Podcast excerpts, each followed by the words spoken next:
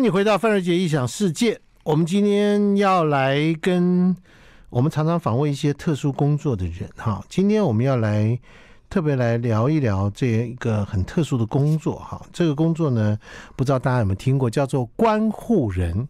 好，那么关护人到底在做什么呢？他平常来往的这个，人家说往来无不丁。啊，白丁啊，谈笑有鸿儒。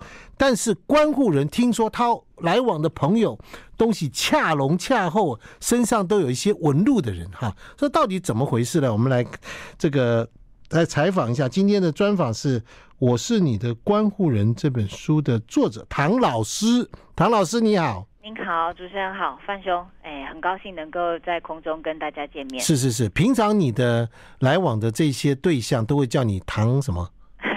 他们都叫我老叔，老叔，哎，单纯老叔，老叔哦，老叔就是我，你就是你哈，哎，我就是老叔。啊，你的正式名称叫头衔叫什么？法定职称叫做观护人，观是观察的观，嗯，是保护的护，是人就是人类的人，所以他跟监护人是同一类型吗？监护人是您的爸爸妈妈。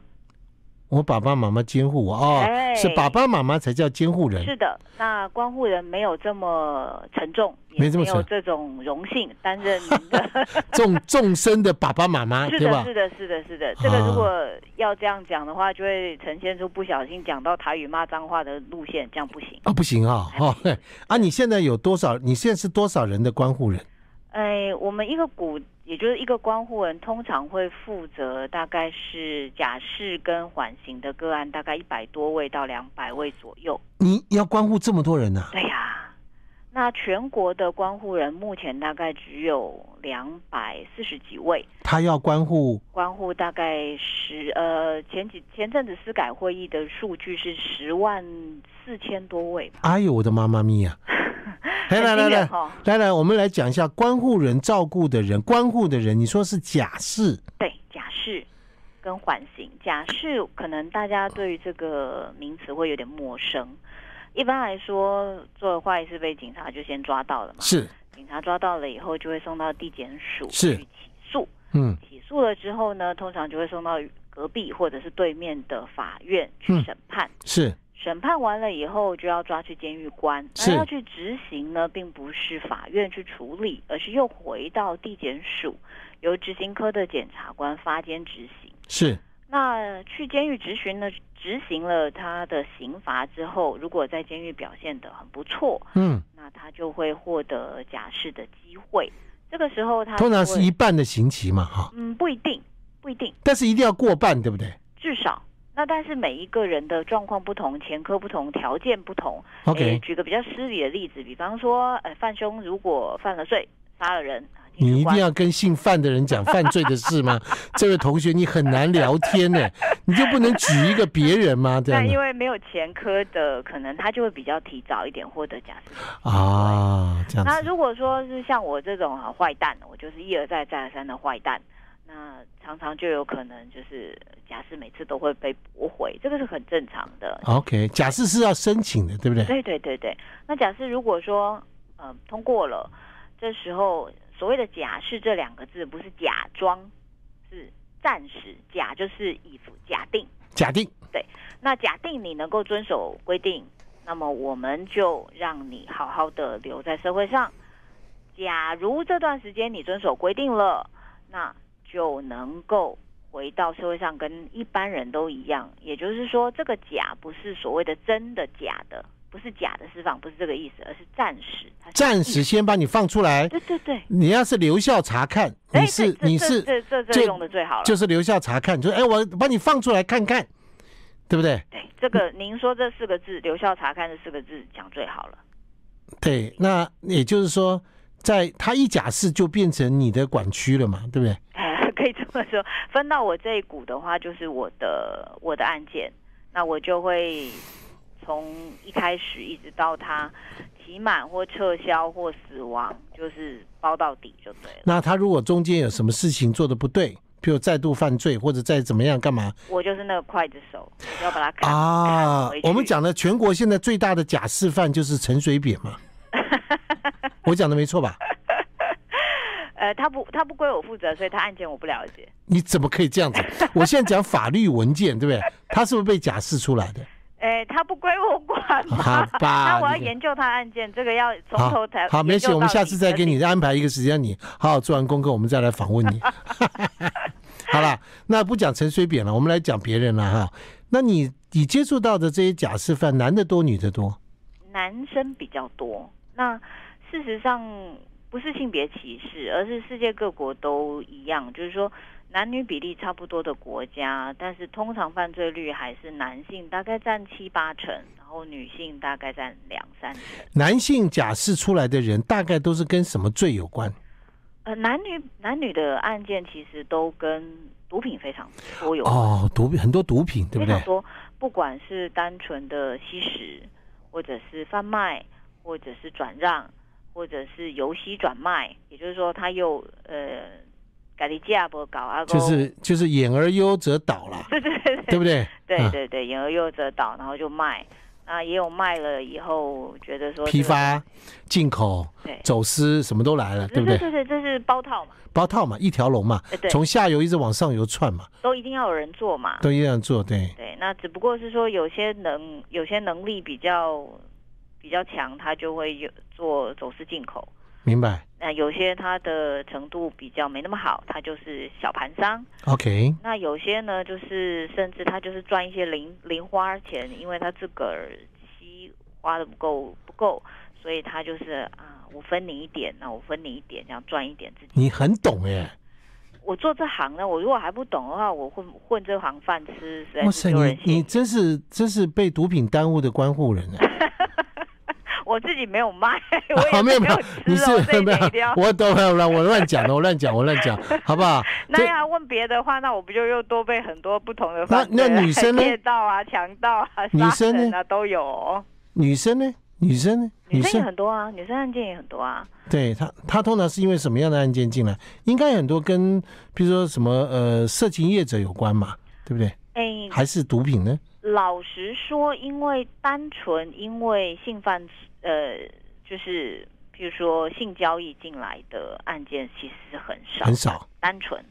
那但是如果说是毒品案件，但他是做八大行业的哦，就很多了，很多的，很多了。OK，那也有一些是过往他的家庭状况非常不好，曾经受过家暴或者是性侵，那后来他就会使用毒品，然后又进入了八大行业。这个就会变成是，它是个循环，对对对，混在混在一起的。嗯，好，你看关护人这个工作，他所接触人更真是龙蛇杂处哈。那关护人到底在心理健康上会不会遭遇到某一些职业上的一种心理的强健，才可以做到这件事呢？我们先休息一下，我们来访问我们今天这个非常呃有这个特色的关护人唐老苏啊，待会儿见。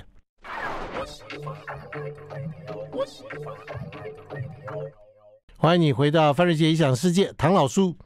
是，你碰到这些人，这些人对你的态度，就是他一假释出来了嘛，对，不对？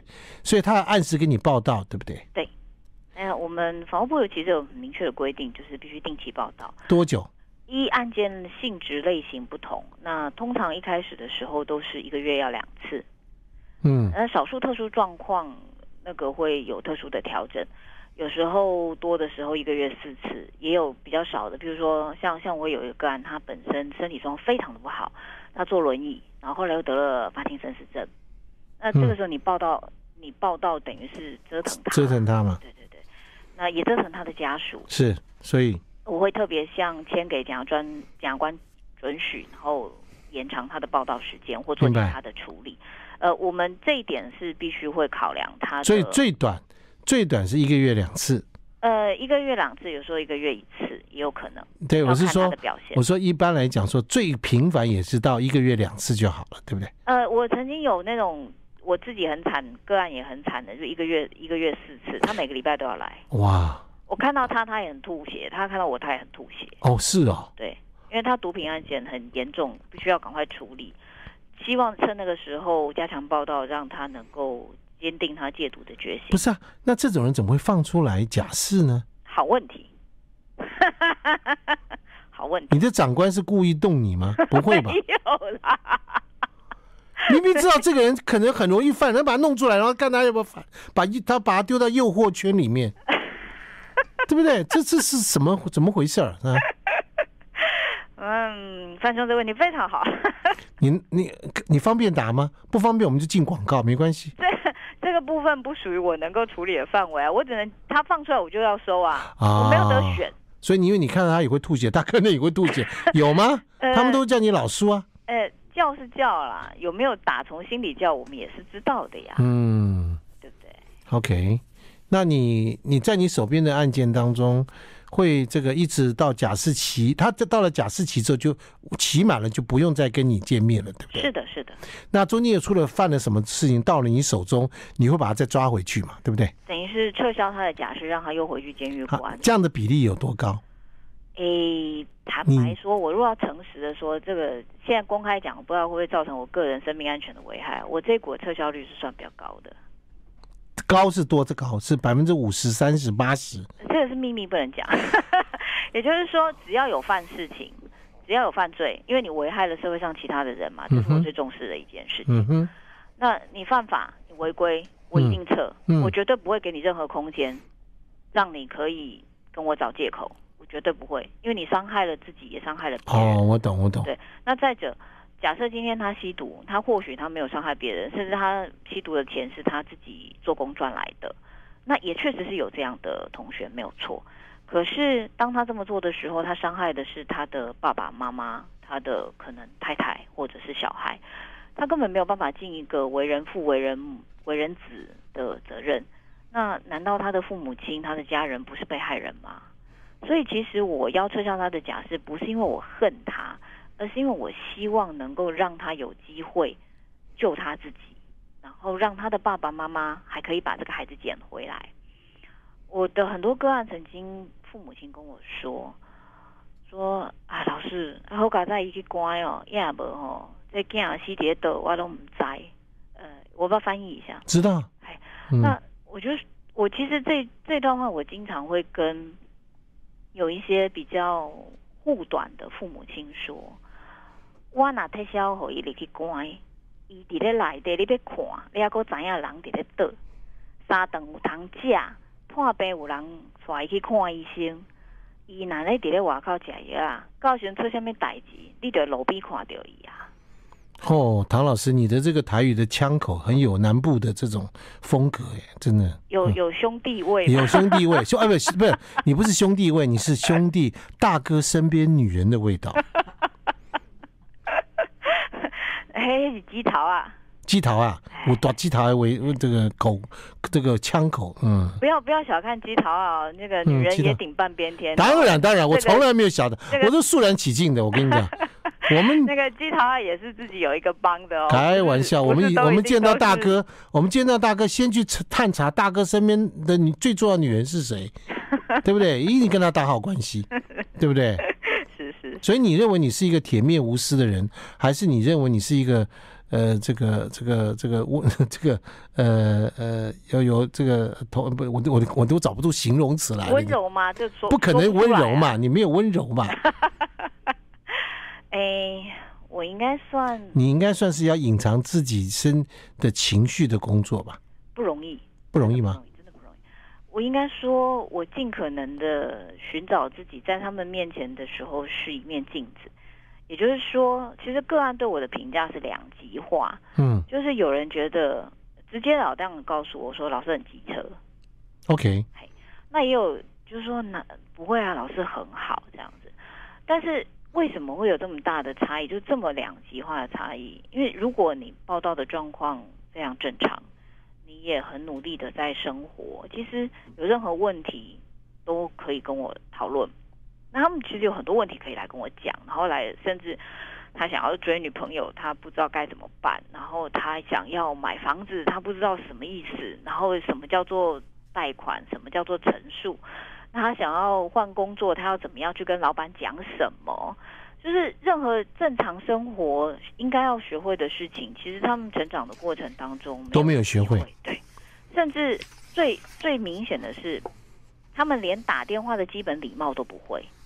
嗯，那我会教他们重新讲一遍，然后好好的讲，让他养成习惯，让他知道说，如果你有什么事情要跟雇主讲，你要怎么说；如果你有什么事情遇到困难，用合法的手段应该要怎么解决。像类似这样的事情，大家可能会觉得很疑惑。譬如说，哦，有最常见的一个是，我们识字率已经很高了嘛，台湾基本上就是一个文盲根绝的国家，对对。可是，在我们的同学报道的这些受保护管束人里面，有蛮多其实他不太会写字。是哦，对，嗯、而且还有很年轻哦，二十来岁说不会写字的，很奇怪，对不对？奇怪，非常奇怪。那我曾经一直想要开识字班啊，怎么可能呢？而且这个时代开什么识字班？这应该是六十年前的事吧？对。但是因为他们在求学的过程当中，一直都是边缘人，他在学校里面，了解，对，非常痛苦，非常痛苦。老师也看到他，他也很痛苦。对，老师也放弃他了。是的，他也放弃他自己，所以，所以他就会常常就是。反正我也不去嘛，或者是就想尽办法逃避，那越来就越不会，所以有些他就会只会写自己的名字跟家里的地址。OK，好，其他都不会。这个我们今天听到了唐老师讲这些事，才知道哦，这社会上还有一群我们真的可能很陌生的一群人。我们先休息一下。I like 欢迎你回到范瑞杰异想世界。我们今天访问关护人唐老师，哈，他写了一本书，叫做《我是你的关护人》，这里面叙述了很多他在工作上所碰到的个案。当然，这些个案都不是真的名字，但是他把这些个案汇集在一起，哈。那唐老师，哎，唐老师，听说你以前是个记者，哈？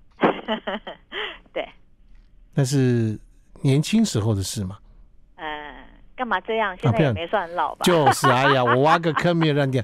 你真的很厉害，你跟这些这些这么多的这社会上这样的九这个什么三教九流人相处，哇，你真的反应非常快。呃，你们每一个关护人都这样吗？还是你比较特殊？哎，每一位观护人都有自己的特色。啊，这你这样的回答完全是外交部的回答方法，可不是司法部的。我嗯，要把我借调去外交部吗？我语文能力不够好。不是，呃，不同就是，哎，台语有一句话我觉得很棒，哎，三 C M 北然后，这不一定每一个病人就是他一定要看什么样的医生他才好。对。那不一定什么样的老师教什么样的学生是最棒的。是。对。那。现在就是我们尽我们一切所能，那可以的话就再看看，不行的话让他早一点回去监狱里面，不要再犯更多的错。这个工作你做了多久？十几年了。你做了十几年，你经历过多少人了？哦，这太可怕了，这个数字，我想想看，不知道有没有算上。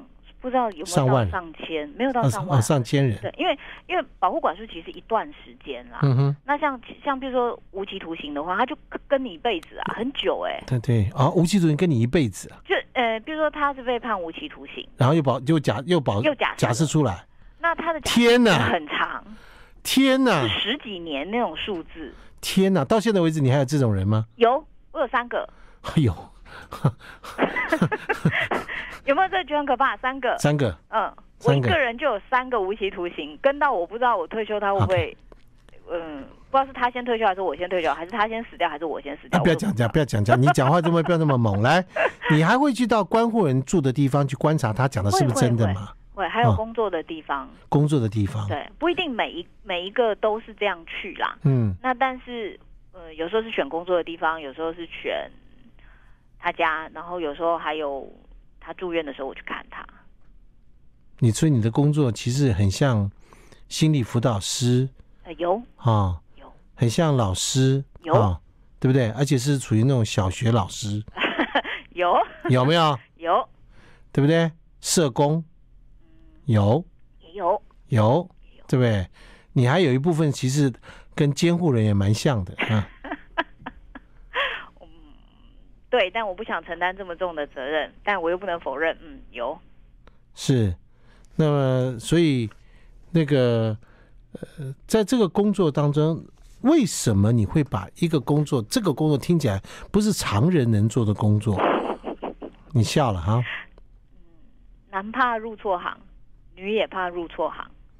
有你觉得你不能讲你入错行，你在那做的很多年，而且我看你这种爽朗的笑声，这些一些这个出来的这些假释的受刑人，应该都很喜欢你啊。嗯，没有啊，我我跟他们。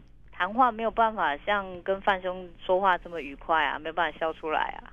哦，是吗？哦，你平常是很板的一个脸吗？没有，因为他当他来跟你讨论一些很严重的事情的时候笑不出来，笑不出来。对，啊，但是当然，他有时候他们很可爱，是真的，又很直接。嗯，对。他在你的真实的人生里面会有影响吗？什么影响？你是说个案吗？对，你的个案一定会影响到你的真实人生嘛，对不对？哦、你看那些，你怎么从职业当中脱离出来？就像有的演员啊、哦，他演一部戏，他会入戏，对不对？入戏太深，跳不出来。对，有的人会这样嘛。还有人处理这个医疗的人员，他在手术台，在医院里面看了很多生死出不来。还有说，像一些殡葬业者会看到生死出不来，对不对？你的这个行业对你有没有什么在？人身上的影响呢？范兄问的这个问题实在是非常的好啊！他在问，呃，事实上是有这个工作是一个情绪上宿醉很重的哦，宿醉啊，情绪上的宿醉。哦，我不知道大家对于“宿醉”这两个字的真真实体验。哎呀，我们真实体验是什么？你知道吗？酒醉三明海水，酒醉长眉拍水。OK。那、啊、但是长眉拍水，你还是可能抱着马桶呕吐嘛？你讲的太好了，或者是对方抱着马桶呕吐嘛？OK 啊，那你就你也很麻烦嘛，他也很麻烦嘛。那这个情，但但是这个情绪上的宿醉，就是你会常常会想到，或者是说你一时半刻没有办法脱离那些压力、沉重的情绪负担。当他们来跟你。抱怨很多事情，然后他很开心的离开了。可是他把情绪的垃圾都留给你。那但是我没有一个垃圾车，叮叮咚咚，然后垃圾车那个音音音乐唱来了，我丢丢出去了，没有啊？没有吗？没有啊。那所以情绪怎么办？你怎么办？你怎么办？你怎么办？想办法消化啊。啊。哎，那为什么要笑？因为我如果跟着他哭，没有办法解决问题，所以我得笑啊。你哭过吗？怎么可能？我又不是，我又不是神，怎么没有哭过的人？那不是，不是我说才危险。你有跟着他面前一起哭吗？没有，没有，没有。哦，那对，这不行，这太不专业了。哦，不能专业，不能专业的不能这样吗？我不会这样，但是我不能说，哦、我不能说这样是不对的。但是我不想要这样做。我认为那样不够专业。我会尽可能的控制我的情绪，因为他已经很激动了，总要有一个人冷静嘛。嗯，对。那当他不能冷静的时候。我必须要能够稳定下来，稳定这个场面，然后让他有办法继续接下去处理他人生的问题。因为终究只有他自己能够解决他自己的问题，而不是我替他解决。嗯，那在这个情绪上，我还是必须要回到说，怎么样替他收拾整理，然后告诉他说，哎，有什么方法，你要不要考虑看看？有什么地方你是不是没想到？我能够提灯引路，但我不能帮他走啊。所以这个情绪上的压力很大，没有错。但是某种程度，有些时候会有一些意外的人，他努力的改变自己，然后来告诉我，或者是打电话给我，或者是写卡片给我。那这些卡片我一定都会留下来，然后会贴在我的 OA 上。现在我 OA 已经贴的满了，所以我就会放了一个袋子，然后全部每一张都收起来。嗯，我非常珍惜这些事情，因为当他们这样做，是表示说他现在已经融入整个社会了。你看不出来，你不知道他过去做过什么事情。嗯，他就是你跟我一样，你可能也跟他做朋友，一起吃饭，一起喝酒，不会觉得有什么不安。这不是一件很美的事吗？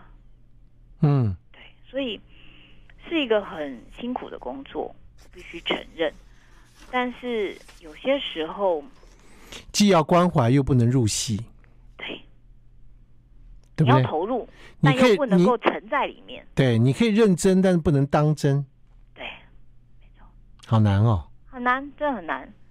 呃，有一个美国诗人叫 Emily 吧，他写了一首诗，最后一句话是：如果你能够把知更鸟救起来，让它回到它的巢，那么一切就都值得了。这是一首英文诗，我英文不太好，所以不要叫我念。那某些时候，你在努力了很多绝望之后，最终会出现了一点点希望之光，就是某一只知更鸟被你带起来，飞在天空上。这时候你就会觉得啊，太好了，太好了，我还是再撑一下吧。嗯、这种叫无可救药的这种哈，那种善心人士哈，对不对？嗯，对了，你就是有这种，哎，别别人看的很辛苦的地方，就说嗯，我来做，应该会让这些人啊出现更多的知更鸟。来，我们先休息一下。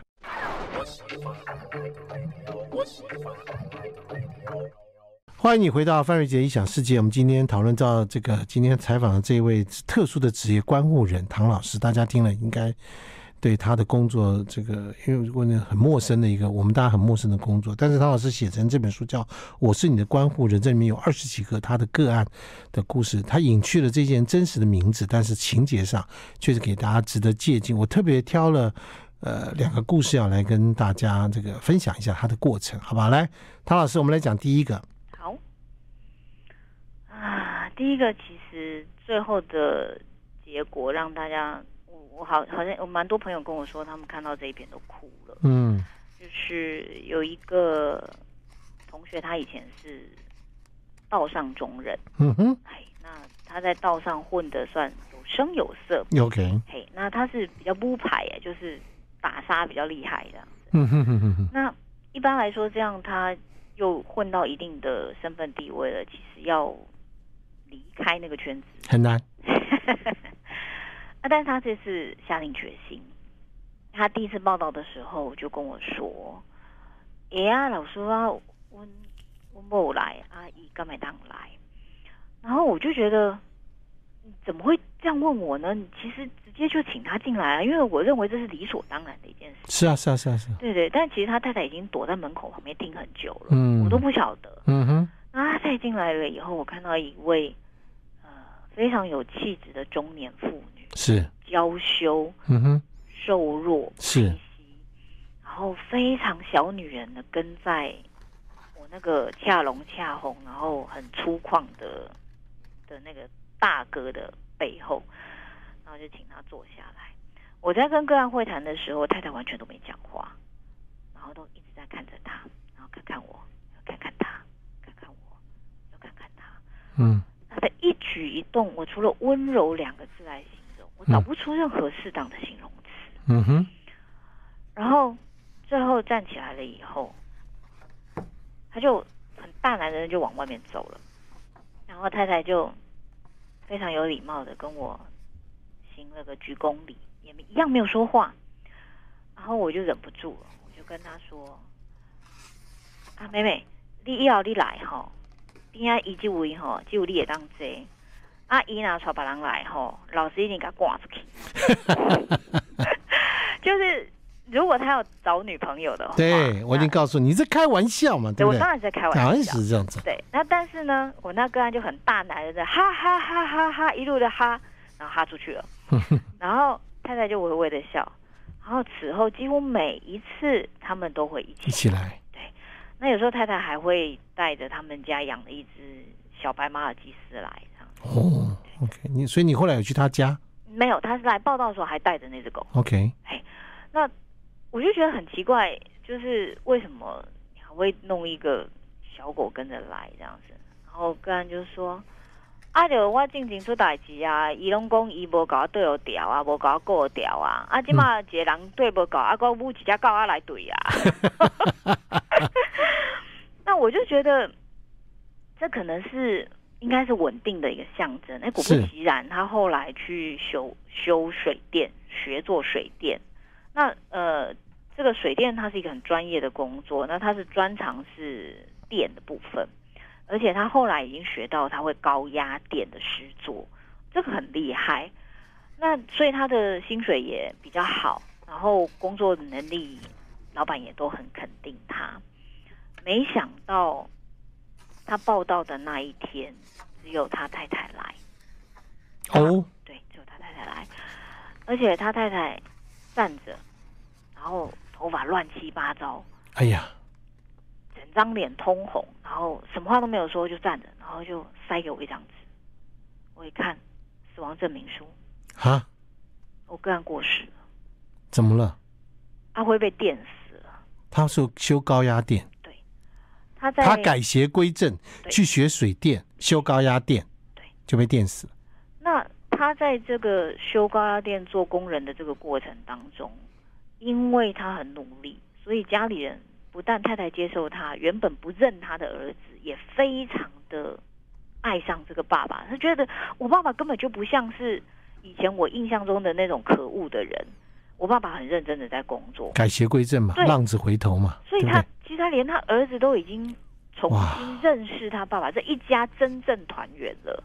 然后甚至连儿子的女朋友都都愿意来他们家吃饭，认识他爸爸。哇，以前一定很丢脸嘛。对呀、啊，谁敢告诉人家说，哎，我们爸爸乖？对呀、啊。现在不是，哎，我们爸爸在浙江，我们爸爸那那那那是那就是一直讲这样子。然后我看到那张死亡证明书。你傻眼了，我真的傻住。然后我就拜托他太太坐下来，问他到底发生什么事。我简直是要恳求他，因为这个太太的温柔的个性我知道。我没有想过，我跟他会谈最长的一段话，竟然是他告诉我她的先生怎么死的，他要怎么样处理事后的所有事情。他不想要拿理赔金，因为他认为这是他先生的命换来的。可是他儿子还在读书，你知道那种心酸、痛苦、沮丧和失落是同一个时间在那一张死亡证明书上爆发。懂懂。那可是当时我不懂，因为。我第一次遇到这样的事情，嗯哼，个案死亡其实是很普遍的状况，因为个案经常不照顾自己的身体，或者是吸毒过量死亡。对，但是他不是，他不是，他是认真在工作。对，他是以一个好丈夫、好儿子、好爸爸、好工人，他是社会中间分子的角色上，就这样过世了。好，我们先缓一下，这个进一段广告，好不好？因为这个受惊吓的不只是关护人，啊我们也受惊吓，好不好？好，待会儿见。I like 103, I like radio。欢迎你回到范瑞杰异想世界。刚刚那个沉痛的故事，我们把它听下去哈。唐老师，你继续讲。每一个故事总会有一个结局。那为了真实，我还是把这个结局讲完。看到这个，这真的是百感交集。我不知道为什么当时我会那么说，我现在仍然不知道为什么。我就一时冲动，我就直接问太太说：“妹妹，你觉得他会希望我去看他吗？见他最后一面。”他已经入塔了，然后太太什么话都没有回答我，我就看到他的头拼命的点。嗯，我说好，你带我去，因为我因为我是外人嘛，我不知道他。在对哪位哪位塔位的？这是你第一次做这件事吗？我从来没有做，死亡个案太多了，但是我第一次这么做。嗯，因为我事后想，我觉得我这么做可能可以让太太觉得有一点宽慰。嗯，因为对对太太来说，来报道跟来跟我见面这件事情是他们家很重要的，不管是仪式也好，或者是法定责任也好，或者是。某一个抒发情绪的方式也好，对他来说，我虽然是一个外人，但是他们很看重来跟我报道的这件事。嗯，所以既然是这样，那他人生的最后一个结尾，台湾传统习俗就是希望两票嘛。嗯，即便我非亲非故，如果他希望我去，那么我也愿意。你就去了？对，我就去了。而且那一年刚好是暑假。最热的时候，呃，而且那一年我印象非常深刻。我去的那一天是那个高雄的气爆啊，所以我没有办法忘记，我真的永远没有办法忘记。然后那一天晚上我，我我熬夜写了一篇祭文，我不知道为什么，我就是睡不着，所以我就爬起来写写写了一篇祭文，写完了以后，哎，哭完了我才睡觉，因为 很痛苦，很痛苦，很痛苦，真的。然后那因为我带当当时刚好是哎，我们暑假有是那个关护实习，就是大专院校有实习生，就是最青春可爱跟死亡这种事情是没有基本上没什么关联性的。那我就觉得说我可能会把小小朋友吓到，我就跟那个小女生说，你可以不要来。OK，不要跟着去灵骨塔嘛。对，对，而且人家也许家长会觉得晦气呀。对对对对对。然后没想到小女生很有很很勇敢，她跟我说、啊、我要去。小唐老师。嗯、那我说你确定哦？你再三我再三跟她讲说好，她她要去。我说既然你要去，那就跟到底。去去了我就把那一篇祭文拿给小朋友，我说你念。因为我他就念了，他念，你根本念不出来嘛。我我也念不出来啊，我找借口。对，说我昨晚没睡好，我没有声音，对，我感冒了，啊，感冒了。对，啊，但是说实话，我也知道我念不出来，念不出来。对，那以当时的状态上，他念比我念好。对对，所以他念了，这个，因为他第一次看到嘛，那他又距离这样的事情很遥远，念的很烂啊，很烂嘛，超烂啊。所以唐老师。你愿意再念一次吗？呃，我没有办法念，不要逼我。没有办法念，对不对？那我帮你念。不要在吃饭的时间让空中大家那个。我帮你念。好。我念的一定比小女孩好。当然当然，那就麻烦范兄。好，我们念完了，今天节目就告一段落了，好吧？好，好，谢谢唐老师。好，我来念这篇祭文。不管谁说了什么温柔的话语，其实都没有办法安慰失去丈夫的痛苦。因为对女人来说，这是失去一生最重要的支柱，尤其是十几年来她守着家、守着孩子、守着属于阿辉妻子的身份，痴痴的等着你终于假释回家。你们夫妻一同报道这么久了，许许多多小动作和感觉，老师都看在眼里，不曾说出口的事，老师很清楚你是爱着太太的。那天发生意外，你一定也感到痛苦和不舍。如今你走到另一个世界，是以一个负责任的父亲、爱妻子的丈夫、守规定的同学身份，光荣而有尊严的离开，留给大家的是怀念，而不是责备。对于一个很容易就选择回头路的浪子来说，老师非常清楚这是多么艰辛的道路。你用毅力和决心证明了，也让孩子能够看着父亲的背影时能引以为荣。当老师这么多年遇到许多同学离开人世，但老师不曾去拈香，原因有很多。但是这一次，与其说是为了阿辉，还不如说是为了你的太太美美。老师希望来完成最后一次访视，不用老师碎碎念，您一定会在天上好好保佑太太和孩子。老师祈祷将来有了你的保佑，美美能够找到属于他更幸福、更快乐的生命，而属于阿辉的生命，现在现在画下一个负责顾家的光荣句点。我不知道有没有来生，如果有来生的话，你带着今生获得的智慧，想必能够走得更顺利、更体贴，让来生的牵手更加幸福。受保护管束人卢阿辉，这是个化名，原定保护管束期间至一零六年八月六日期满，自一零三年七月十六号起，原定期间视同期满。某某地检署关护人他。唐老师敬上。